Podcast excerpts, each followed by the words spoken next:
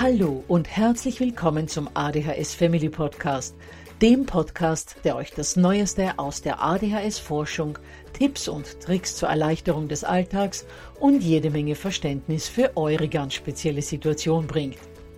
Ich bin im Übrigen Anna und war auch einmal eine verzweifelte Mama von einem betroffenen Kind. Aber heute, viele Jahre und mehrere Fortbildungen später, bin ich Expertin für ADHS und eine sehr entspannte Mutter eines mittlerweile jungen erwachsenen Mannes, der trotz dieses Syndroms zu einem glücklichen und beruflich erfüllten jungen Mann herangewachsen ist. Ich möchte euch mit diesem Podcast genau dort zur Seite stehen, wo auch ich vor vielen Jahren Hilfe gebraucht hätte. Denn ich wünsche mir nichts mehr, als dass es euch auch gelingt, euer Kind in ein glückliches und erfolgreiches Erwachsenenleben zu begleiten. Bevor es aber mit der Episode losgeht, lasst mich noch auf zwei Dinge hinweisen. Punkt 1. Ich spreche in meinem Podcast immer nur von ADHS, weil das in der Fachwelt so üblich ist. Gemeint ist damit aber auch immer die verträumte Variante der ADS. Und Punkt 2.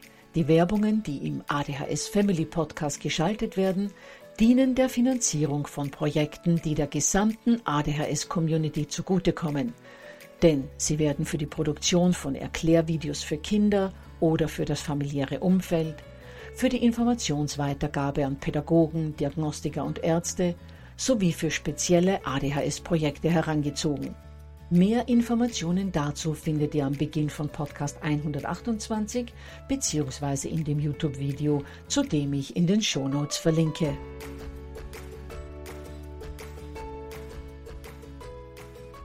Ja, ihr Lieben, in der dritten Episode der mehrteiligen Podcast-Serie zum Thema Medikamente für Kinder mit ADHS wird es darum gehen, welche Rolle das Kind und seine ganz spezifische Situation bei der Entscheidung spielen, ob Medikamente Bestandteil im Therapiemix sein sollen oder nicht. Und mit spezifischer Situation meine ich die Persönlichkeit des Kindes, seinen Charakter, aber auch die Gegebenheiten in der Familie und im weiteren Umfeld wie Kita oder Schule. Denn sie alle sind Faktoren, die letztendlich in die Beantwortung der Frage hineinspielen, ob es für ein Kind auch eine medikamentöse Unterstützung geben soll. Das heißt, heute wird es sehr persönlich, sehr individuell. Und genau diese persönlichen Umstände, all diese individuellen Unterschiede verunsichern dann mindestens genauso wie Nebenwirkungen oder die Angst, dass das Kind einmal von Medikamenten abhängig werden könnte. Diesen Punkten haben wir uns ja letzte Woche in Podcast 2 schon gewidmet. Ich verlinke zu dieser Episode in den Show Notes. Und auch den Link zu Teil 1 der Medikamenten-Podcast-Serie findet ihr in den Show Notes. Bevor wir aber die Frage beantworten, warum diese unterschiedlichen Gegebenheiten, die es von Kind zu Kind und von Familie zu Familie gibt, so sehr verunsichern, noch der Hinweis darauf, dass ihr euch das begleitende PDF zu dieser Episode unter www.adhshilfe.net Medikamente 3a herunterladen könnt, wenn ihr in Ruhe nochmal alles nachlesen möchtet. Auch diesen Link findet ihr in den Show Notes. Gut, dann jetzt zurück zu unserer Frage. Warum verunsichern die unterschiedlichen Gegebenheiten, die es von Kind zu Kind, von Familie zu Familie gibt, uns als Eltern so sehr, wenn es um die Medikationsfrage geht? Nun, das ist relativ einfach erklärt. Wenn es rein um die Medikamente geht, also um das, was alle Eltern beachten sollten, dann kann man da schon mal leichter entscheiden. Da gibt es konkrete Vorgaben, die man nachlesen kann, an denen man sich festhalten kann. So und so viel Milligramm einer Substanz auf so und so viel Kilogramm Körpergewicht oder erst nach erfolgter Diagnose darf ein Medikament verschrieben werden oder alle sechs Monate sollten Verlaufskontrollen erfolgen. Und wenn es vielleicht doch einmal das eine oder andere Problem gibt, gibt es auch relativ konkrete Vorgaben bzw. vielfach erprobte Lösungen. Wenn ein Kind kein Methylphenidat verträgt, dann wird höchstwahrscheinlich Atomoxetin versucht. Oder ein Kind kann abends nur mehr sehr schlecht einschlafen, dann wird möglicherweise die Dosis reduziert werden. All das sind Vorgaben und Strukturen, die einen guten Rahmen bieten, an dem sich die Eltern festhalten können. Aber diese Dinge, die rein die Medikamente betreffen, sind leider nur eine Seite der Medaille. Die andere Seite sind die Punkte, die wir uns heute gemeinsam ansehen wollen. All jene Faktoren, die patientenseitig beachtet werden sollten. Und die sind viel schwieriger gegeneinander abzuwägen. Sie erfordern viel mehr Energie in der Entscheidung und sie sind oftmal nicht ganz klar zu fassen und bereiten Eltern am Ende des Tages bei weitem mehr Probleme als die medizinischen Überlegungen. Denn bei allem, was die Medikation alleine anbelangt, da können sich die Eltern mit dem Arzt austauschen bzw. bekommen, wie gesagt, von ihm Vorschläge, Vorgaben, Informationen. Aber bei den Dingen, die kindseitig zu entscheiden sind, sind die meisten Familien auf sich allein gestellt. Wobei, das wäre ja noch der Idealfall. Denn oft ist man ja gar nicht alleine bei seinen Überlegungen, weil die, naja, doch schon etwas genervte Lehrkraft oder die Schwiegermutter, die öfter mal was besser weiß, und der gereizte Nachbar ja zu allem Übel auch noch eine Meinung haben, wenn auch leider oftmals nicht mit ganz so viel Ahnung. Gut, aber zurück zu unserem Thema, bevor der Podcast noch eine Richtung nimmt, die ich mir eigentlich für eine andere Episode vorgenommen habe.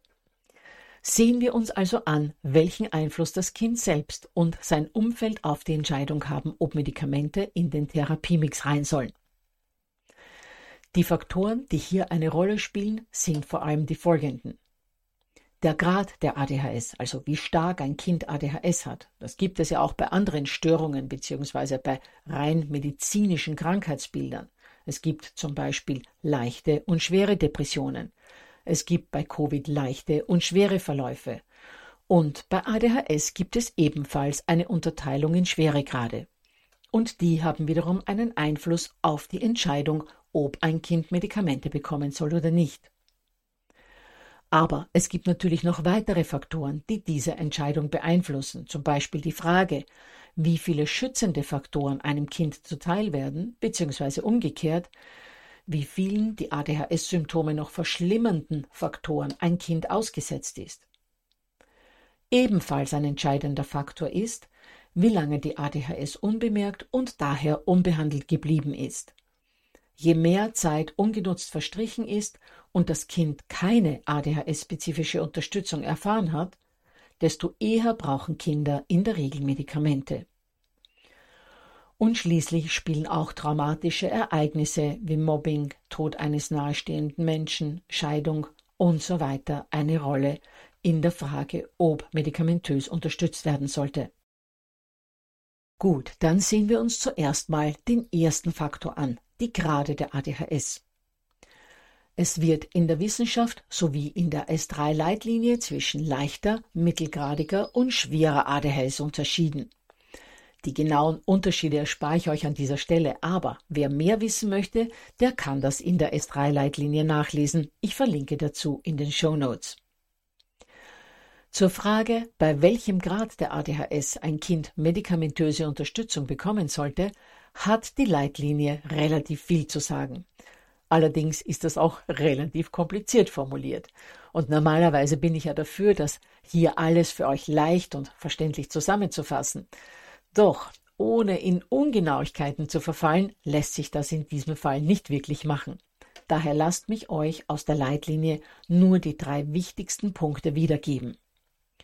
Egal, welcher Schweregrad, also egal ob leichte ADHS, mittelgradige oder schwere, sollte das Problem erstens mal immer von mehreren Seiten angegangen werden. Also es sollte immer eine Kombination aus mehreren Herangehensweisen erfolgen.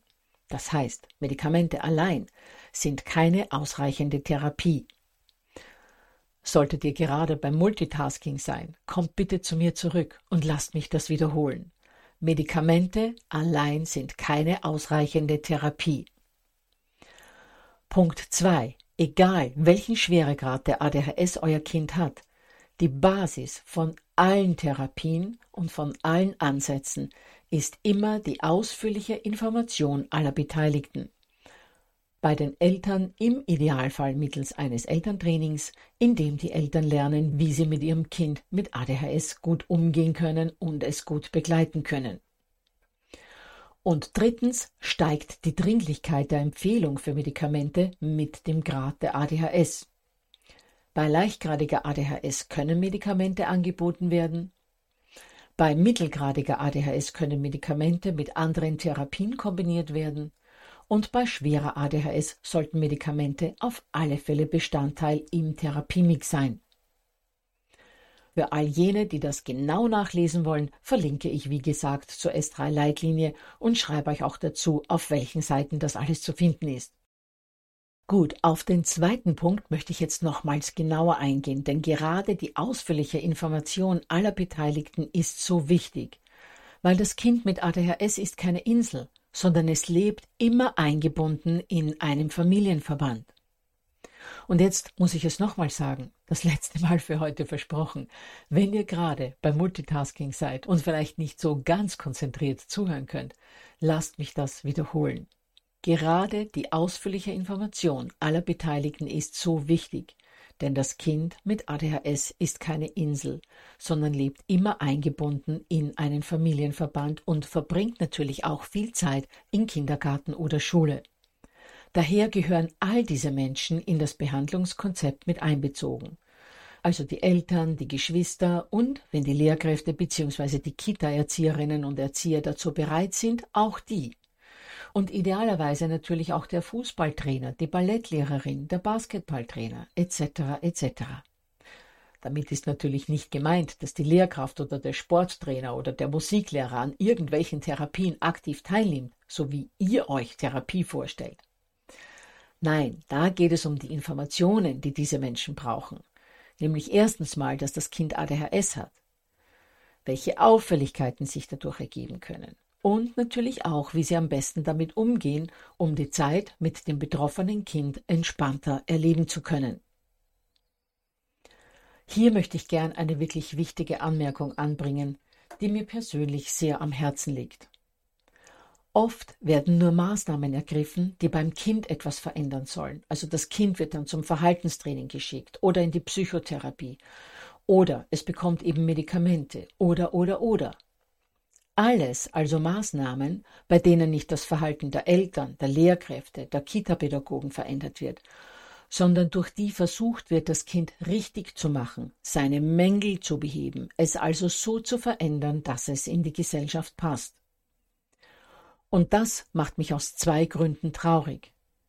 Einerseits ist das Kind ja nur eine Seite der Medaille, die andere sind eben die anderen Menschen, mit denen das Kind viel zu tun hat.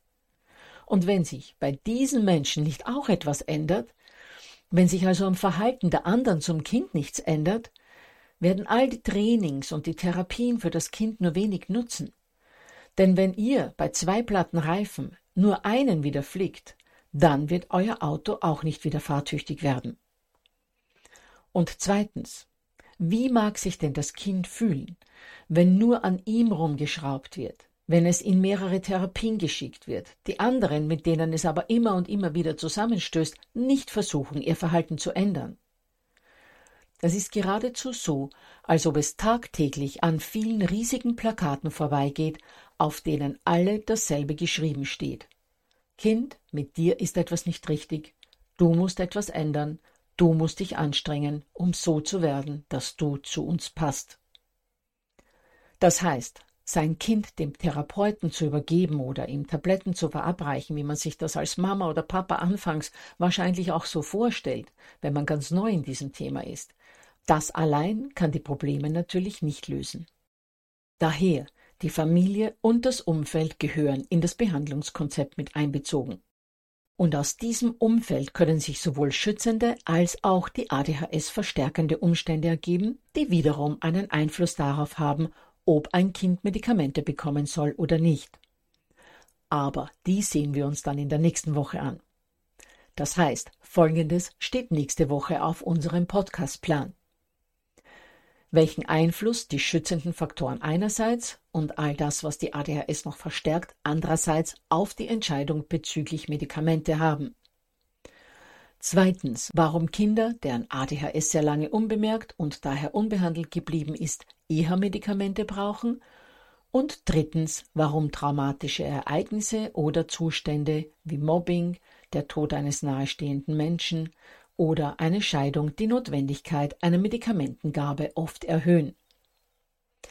Bis dahin würde ich mich freuen, wenn ihr mir in den Kommentaren schreibt, welche Erfahrungen ihr mit Medikamenten gemacht habt und vor allem, wo bzw. wie eure persönlichen Umstände in die Entscheidung für oder gegen Medikamente hineingespielt haben. Und nicht vergessen, das PDF zu dieser Folge könnt ihr euch unter www.adhshilfe.net slash Medikamente 3a runterladen. Und für den Newsletter könnt ihr euch unter www.adhshilfe.net slash Newsletter anmelden. Gut, dann hören wir uns sehr gerne nächste Woche wieder. Ich freue mich schon darauf.